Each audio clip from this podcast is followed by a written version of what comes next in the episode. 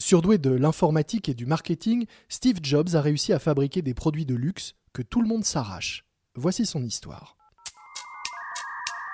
Un voyage orbital qui porte le nom d'Internet. Une sorte de Minitel à l'échelle planétaire. Un centre de documentation. C'est le nom des nouvelles autoroutes de l'information.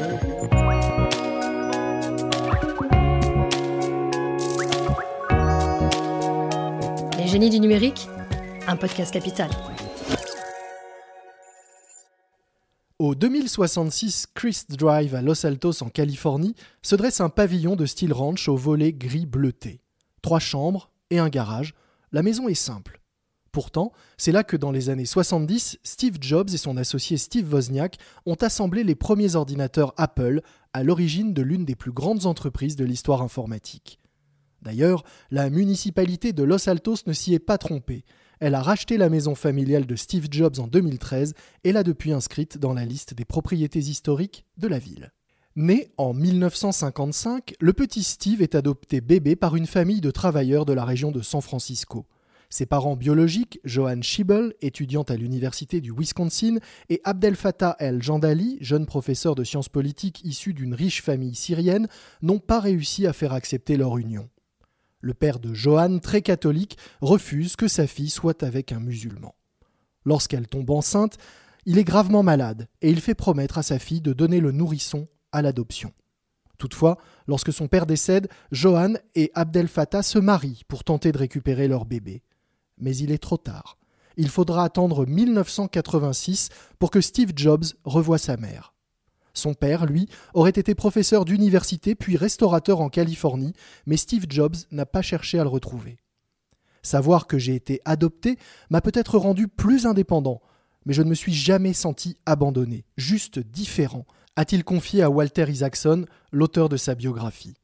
Ce dernier explique d'ailleurs que toute sa vie, le génie de l'informatique ne s'est jamais senti soumis aux mêmes règles que les autres. Think Different est d'ailleurs un des plus célèbres slogans d'Apple.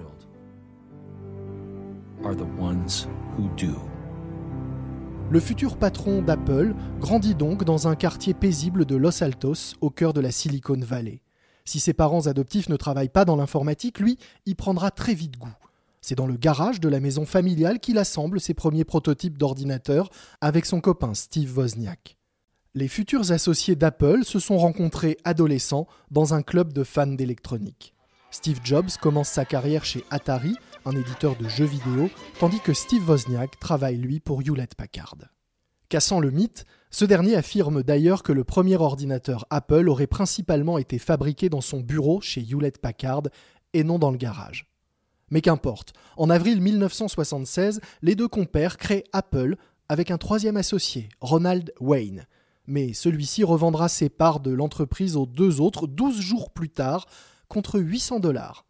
Avec 10% d'Apple, on imagine que celui-ci a dû se mordre les doigts lorsqu'en 2018 la valorisation totale de la compagnie a franchi pour la première fois la barre des 1000 milliards de dollars. Cette même année 76, l'Apple I, un des tout premiers micro-ordinateurs individuels, est commercialisé au tarif de 666,66 dollars, l'équivalent de 2000 euros en 2019.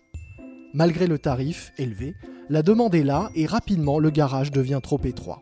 La petite entreprise s'installe à Cupertino où est encore situé son siège aujourd'hui. Suit une longue lignée d'ordinateurs qui vont connaître un succès croissant.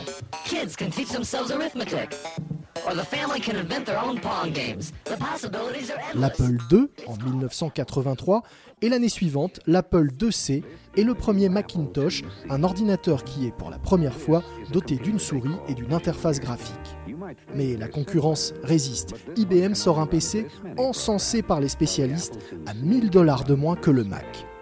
Les ventes du Mac sont deux fois inférieures aux prévisions.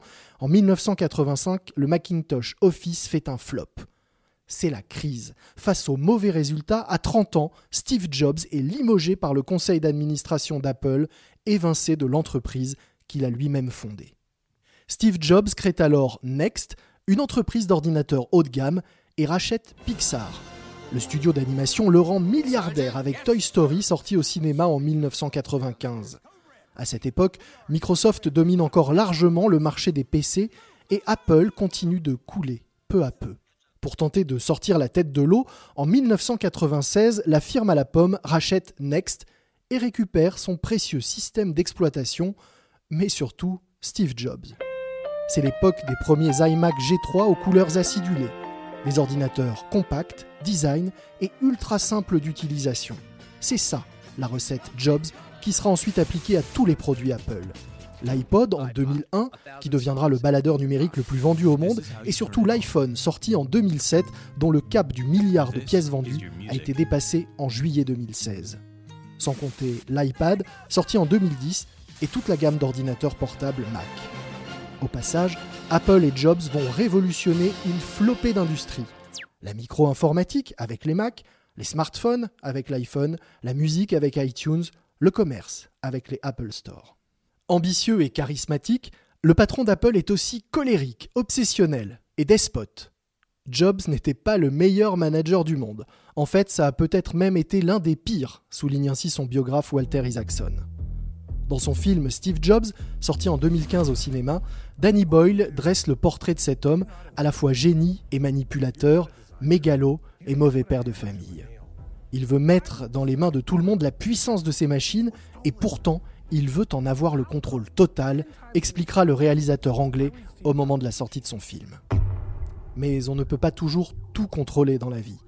En 2003, les médecins lui diagnostiquent un cancer du pancréas.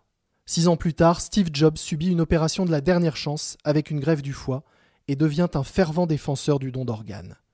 Il laisse les rênes d'Apple en août 2011 à Tim Cook, son numéro 2, et meurt peu de temps après, le 5 octobre 2011, à l'âge de 56 ans. Dans ses derniers entretiens avec son biographe, Steve Jobs évoque la mort. Parfois, disait-il, je pense que c'est comme un bouton allumer, éteindre. En un clic, vous disparaissez. Voilà pourquoi je n'aime pas mettre de bouton allumer, éteindre sur les produits Apple. Un portrait signé Léonore Lumino, lu par Lomic Guillot et réalisé par Lucas Vibo.